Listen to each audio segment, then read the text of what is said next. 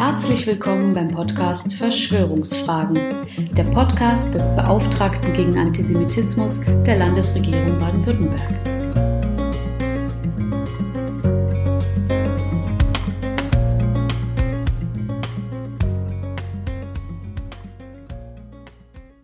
Am letzten Samstag feierten Demonstranten auch in Stuttgart wieder den dubiosen Begriff des Verschwörungstheoretikers. Der frühere SPD-Kommunalpolitiker Olaf Müller wiederholte vor Tausenden sogar die schlichte Lüge, der Begriff sei vom US-Geheimdienst CIA entwickelt worden. Bis vor kurzem hätte ich Verschwörungsgläubigen noch einen Irrtum zugestanden, doch in diesem Fall war es eindeutig. Wenige Tage zuvor hatte ich in einem digital öffentlichen Interview der Stuttgarter Zeitung darauf hingewiesen, dass der Begriff Verschwörungstheorie, der seit dem 19. Jahrhundert belegt ist, schon direkt nach dem Untergang des NS-Regimes von dem Philosophen Karl Popper geprägt worden war. Dies hätte man bei jeder Redevorbereitung finden und zudem auch selbst überprüfen können. Aber Verschwörungsverkünder wollen ihre Botschaften als wissenschaftliche Kritik verkleiden. Also haben sie den Begriff, den Popper ausdrücklich als Warnung an seine Kolleginnen und Kollegen vor Aberglauben definierte, längst gerne für sich angenommen. Wer Handystrahlen als gefährliche und Viren als ungefährliche Aspekte einer vermeintlichen Weltverschwörung erklären will, legt sich dazu am besten selbst den Mantel des Expertentums an. Und selbst noch die Tagesschau fiel darauf herein. Noch sehr viel gravierender und gefährlicher ist die Verwechslung von wissenschaftlichen Theorien mit schlechten Mythen, jedoch beim Rassismus. Auch von vielen gutgläubigen Menschen höre und lese ich wieder und wieder, der Rassismus sei eine biologische Theorie des 19. Jahrhunderts gewesen und Semiten seien eine Rasse aus Juden und Arabern. Und auch noch die wenigen Mütter und vielen Väter des Grundgesetzes haben in Artikel 3 dekretiert, niemand solle fortan mehr aufgrund seiner oder ihrer Rasse diskriminiert werden. Tatsächlich aber etablierte sich der Begriff der Rasse ab dem 15. Jahrhundert als ein Thema der Theologie. Im Gebiet des heutigen Spanien und Portugal eroberten Christen in der Reconquista muslimisch regierte Regionen zurück.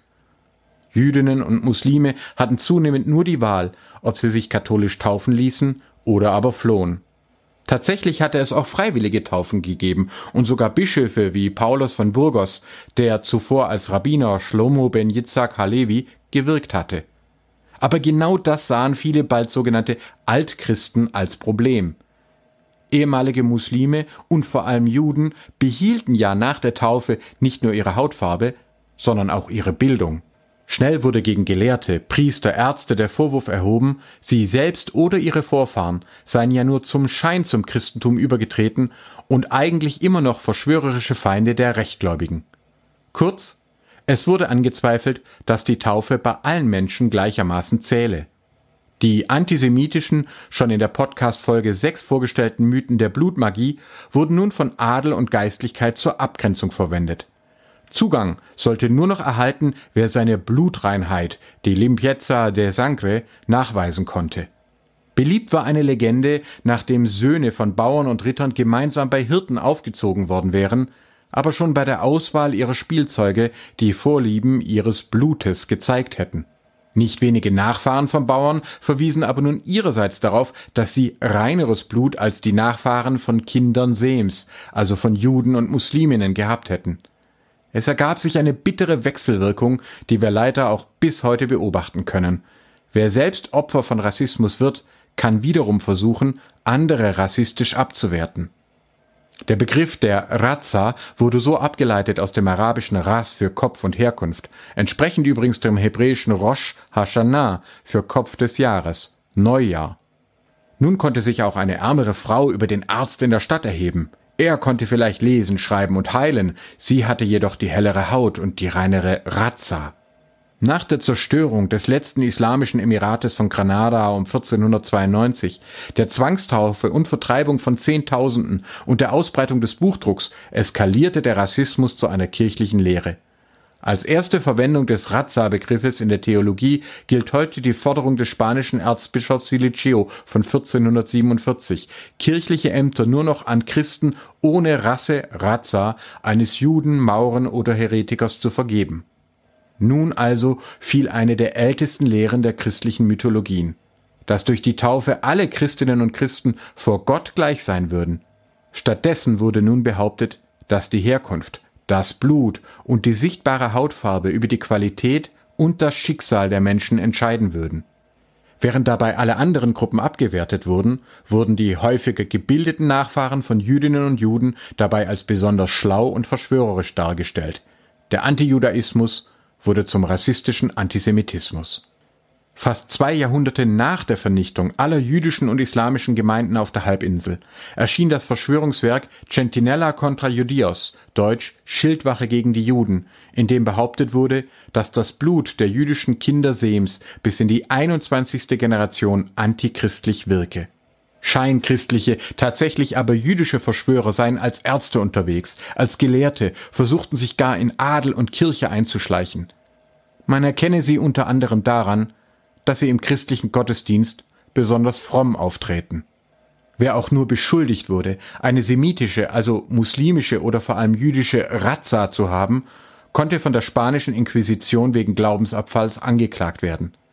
Gestanden Beschuldigte schnell wurden sie meist mit Geldstrafen und Bußkleidung entlassen, füllten damit die Taschen der Ankläger und schienen den Mythos einer weit verbreiteten teuflischen Verschwörung zu bestätigen. Leugneten sie aber und wurden von Dritten beschuldigt, so konnten sie gefoltert und schließlich ermordet werden. Der Rassismus ließ einen Antisemitismus ohne Juden eskalieren. Umso länger die Vertreibungen und Zwangstaufen zurücklagen, umso größer erschien den Antisemiten die Unterwanderung von Gesellschaft, Kirche und Adel. Jahrhunderte später formulierte Adolf Hitler in Mein Kampf diesen antisemitisch-rassistischen Vorwurf auch gegen getaufte Christen so, Zitat, Wen will es da wundernehmen, dass diese Zierden des menschlichen Geschlechtes endlich auch äußerlich geziert werden und in den erblichen Adelstand emporsteigen und so mithelfen, auch diese Einrichtung nicht nur zur Lächerlichkeit zu verdammen, sondern auch noch zu vergiften. Endlich braucht er sich ja nur taufen zu lassen, um in den Besitz aller Möglichkeiten und Rechte der Landeskinder selber kommen zu können. Er besorgt dieses Geschäft dann auch nicht selten zur Freude der Kirchen über den gewonnenen Sohn und Israels über den gelungenen Schwindel. Zitat Ende. Die modernen Wissenschaften haben den Rassismus nicht erfunden, sondern fanden ihn in Mischungen von christlichen und aufklärerischen Verschwörungsmythen bereits vor und nahmen ihn auf. Entsprechend kümmerte die Nazis weder die Taufe noch das fromme Leben der Karmeliternonne Edith Stein, als sie wegen ihrer Geburt in eine jüdische Familie verschleppt und 1942 im Konzentrationslager Auschwitz-Birkenau ermordet wurde. Und mehr noch, weil sogenannte Altchristen mit vermeintlich reiner Razza auch aus Angst vor Diskriminierung und Verfolgung für die späteren Kinder seltener die Nachfahren von Conversos heirateten, wurde diesen wiederum vorgeworfen, doch nur untereinander zu heiraten. So kam es zum bizarren, gleichzeitigen Vorwurf, die Kinder Sems wären selbst rassistisch und würden das Blut von Altchristen verderben. Auch diesen bis heute beliebten und widersinnigen Doppelvorwurf formulierte Hitler in Mein Kampf so, Zitat, Während er, der Jude, von Aufklärung, Fortschritt, Freiheit, Menschentum und so überzufließen scheint, übt er selber strengste Abschließung seiner Rasse. Wohl hängt er seine Frauen manchmal einflussreichen Christen an die Rockschöße, allein er erhält seinen männlichen Stamm grundsätzlich immer rein. Er vergiftet das Blut der anderen, wahrt aber sein eigenes. Das war religiöser, biologischer, aber auch demografischer Unsinn und wurde auch bereits nach Erscheinen von Mein Kampf vom Verein zur Abwehr des Antisemitismus statistisch widerlegt. Zwischen 1901 und 1925 waren im Deutschen Reich insgesamt 30.121 christlich-jüdische Ehen geschlossen worden. Mit 17.823 jüdischen Ehemännern, wie zum Beispiel Viktor Klemperer mit seiner evangelischen Gattin Eva, waren die Ehen, von denen Hitler behauptete, dass es sie nicht gebe, sogar in einer knappen Mehrheit. Aber Antisemiten und Rassistinnen kümmerten sich schon damals genauso wenig um Fakten, wie sie es heute tun. Der Antisemitismus war und ist also nicht irgendeine, sondern die gefährlichste Form des Rassismus, weil er mit dem Verschwörungsvorwurf kombiniert wurde. Auch im Irak habe ich den Wahnsinn erlebt, dass die Angst vor einer vermeintlich jüdisch-satanistischen Weltverschwörung umso größer wurde, umso länger es gar keine jüdischen Gemeinden mehr im Lande gab. Stattdessen wurden zum Beispiel Essidinnen und Essiden angegriffen und ermordet. Denn mit dem Rassismus war interessierten Kreisen eine Art mythologischer Generalschlüssel an die Hand gegeben worden, um jede Menschengruppe abwerten und entrechten zu können. Ganz unmittelbar und schnell millionenfach traf es Menschen mit dunkler Hautfarbe. Schon antike Denker wie Aristoteles hatten darüber spekuliert, dass die geringere Alphabetisierung von Afrikanern auf das heißere Klima zurückgehe, das auch ihre Haut verbrannt habe. Auch im Talmud und bei christlichen Gelehrten fand sich die Deutung, dass der Noahsohn Ham seine dunkle Hautfarbe aufgrund eines göttlichen Fluchs erhalten habe.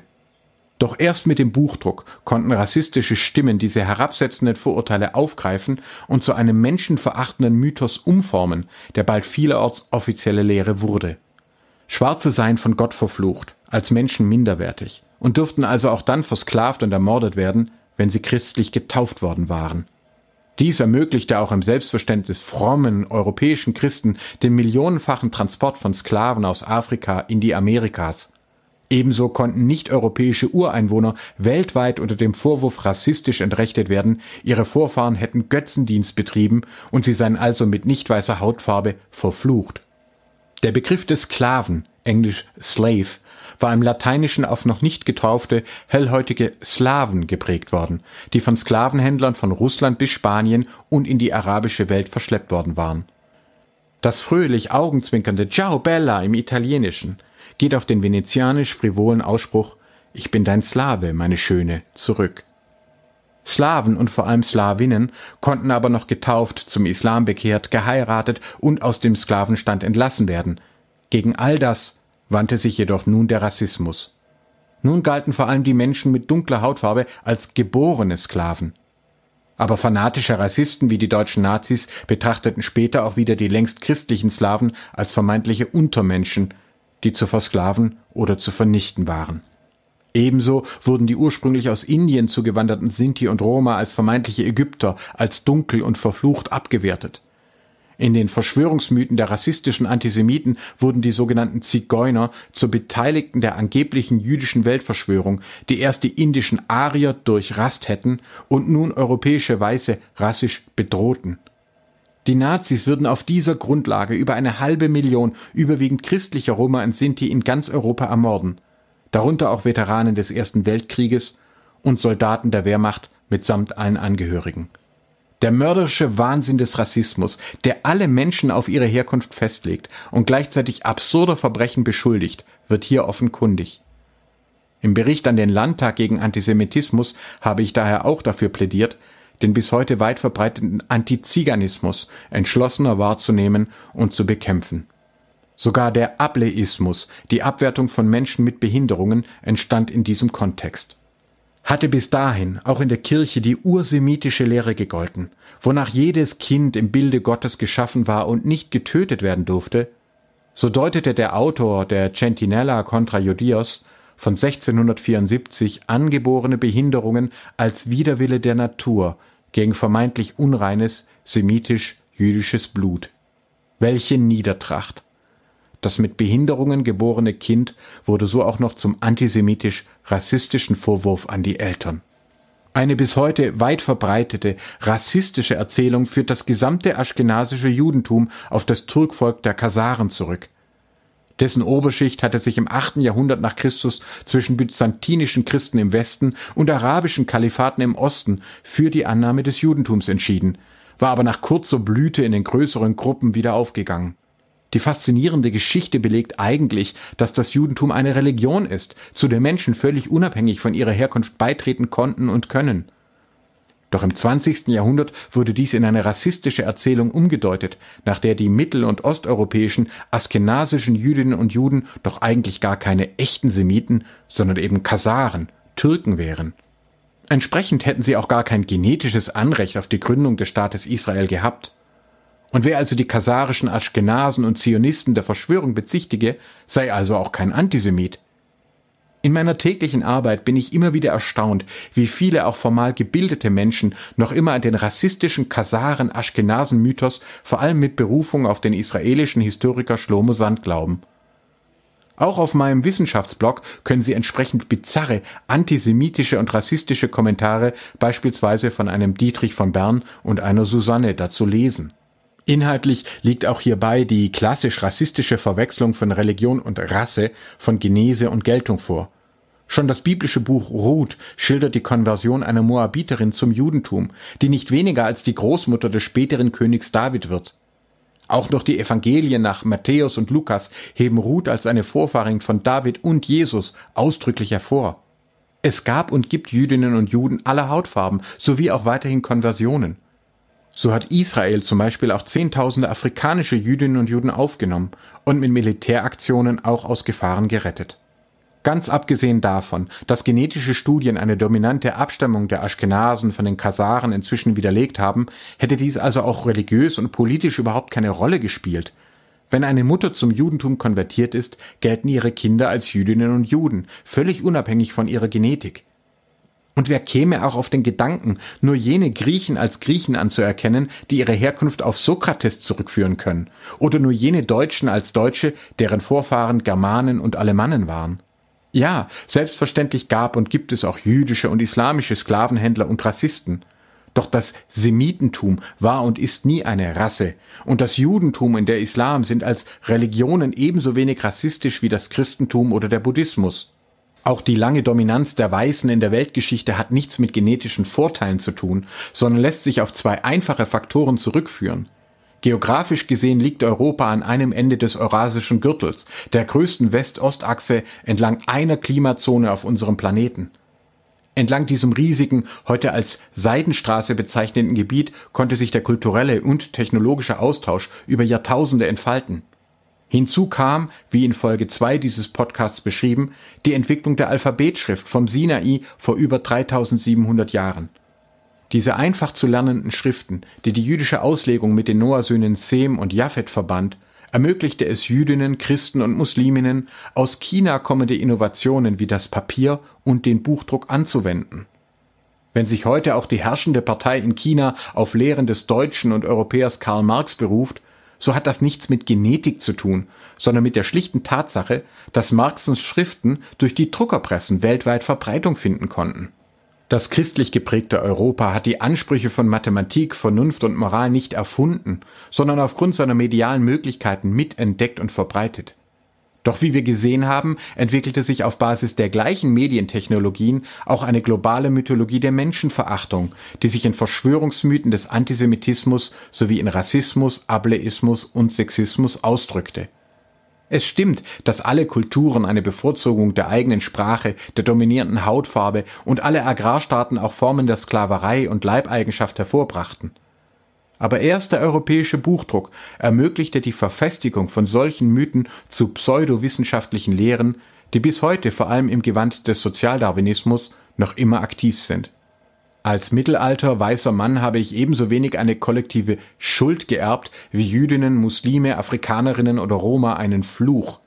Allerdings muss ich mir klar sein, dass ich auch diesen Podcast deswegen machen kann, weil ich als Deutscher Privilegien wie eine Schulbildung, ein Studium und vielfache Freiheitsrechte genossen habe, von der andere von Geburt an ausgeschlossen wurden.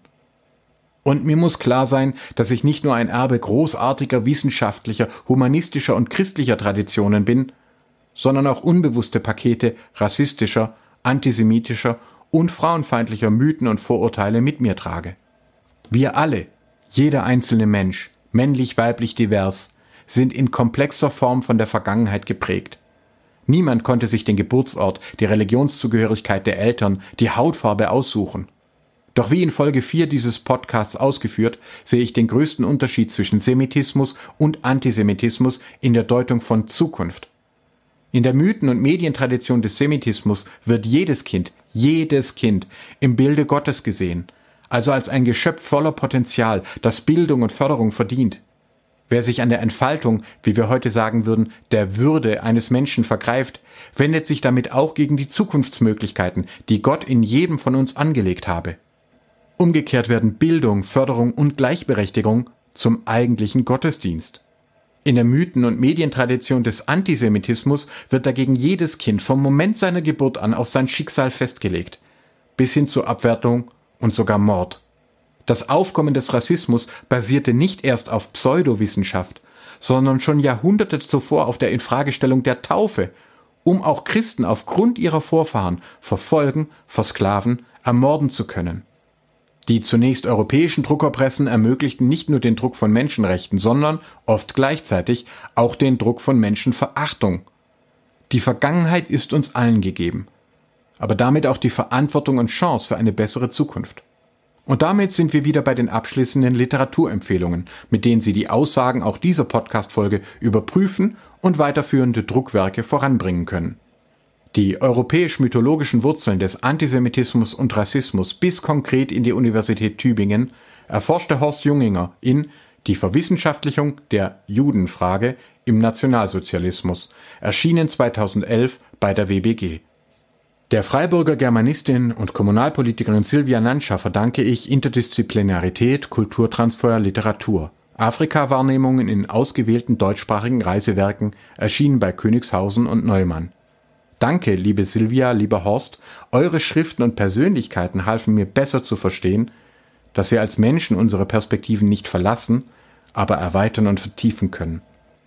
Es ist kaum zu glauben, aber das neben Martin Luthers judenfeindlichen Schriften maßgebliche Werk des europäischen und lateinamerikanischen Antisemitismus und Rassismus Centinella contra Judios von 1674 ist noch immer nicht in einer ordentlichen kommentierten deutschen Übersetzung verfügbar. Eine englische Ausgabe von François Soyer habe ich für 120 Euro privat erworben. Ich nenne das hier als Sinnbild dafür, dass der deutschsprachigen Forschung zu Antisemitismus und Rassismus noch immer europäische Perspektiven fehlen. Entsprechend große Hoffnungen setze ich in laufende Forschungen meiner Kollegin Stefanie Schüler-Springorum, in die Hochschule für jüdische Studien in Heidelberg und in das angekündigte neue Forschungsprogramm des Bundes. Im Sammelband Fremdgemacht und reorientiert jüdisch-muslimische Verflechtungen von Osan Zakaria Kaskin Kilic und Armin Langer finden sich nicht nur historische Informationen, sondern auch tiefe Reflexionen über die Fallstricke von Ausgrenzung, Identitätsbildung und Opferkonkurrenz. Triggerwarnung. Wer zur Aufrechterhaltung der eigenen Identität Feindbilder braucht, wird dieses Werk hassen. Im Gefolge von Jared Diamond erkundete Peter Frankopan im internationalen Bestseller The Silk Roads die Geschichte des Eurasischen Gürtels einschließlich auch der Türkvölker und Kasaren. Auch optisch überwältigende Einblicke in noch kaum verstandene Zusammenhänge zwischen den Religionen, Kulturen und Völkern bietet die Herausgeberin Susan Whitfield in Die Seidenstraße, Landschaften und Geschichte. Einen bis heute wegweisenden Ausblick auf die noch immer nur in Ansätzen verstandene Wirkung von Medien bot der kanadische Historiker Harold A. Innes in Empire and Communications.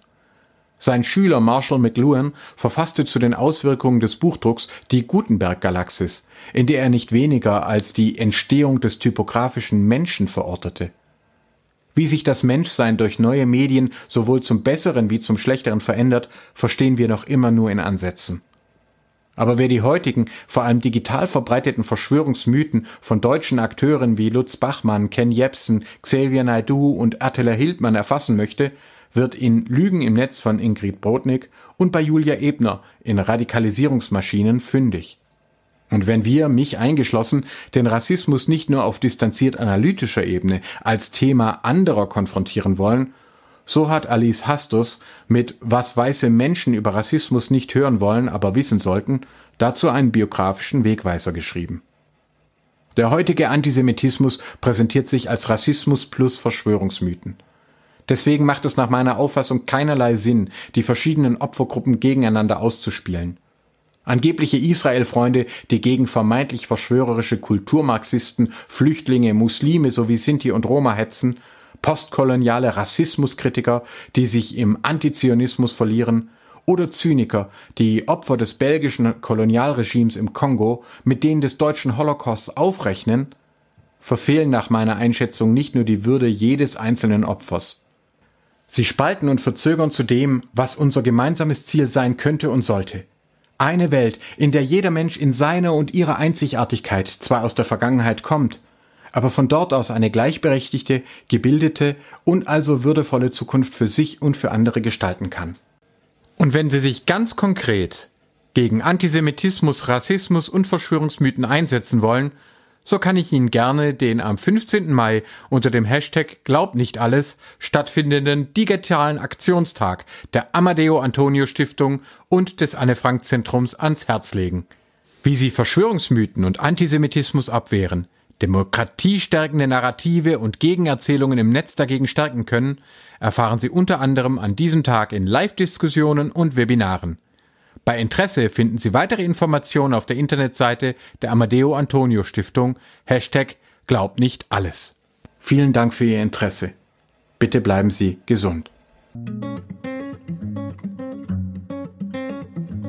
Haben Sie Fragen, Anregungen oder Ideen für weitere Themen? Dann schreiben Sie uns gerne unter beauftragter-gegen-antisemitismus.stm.bwl.de. Bis zum nächsten Mal.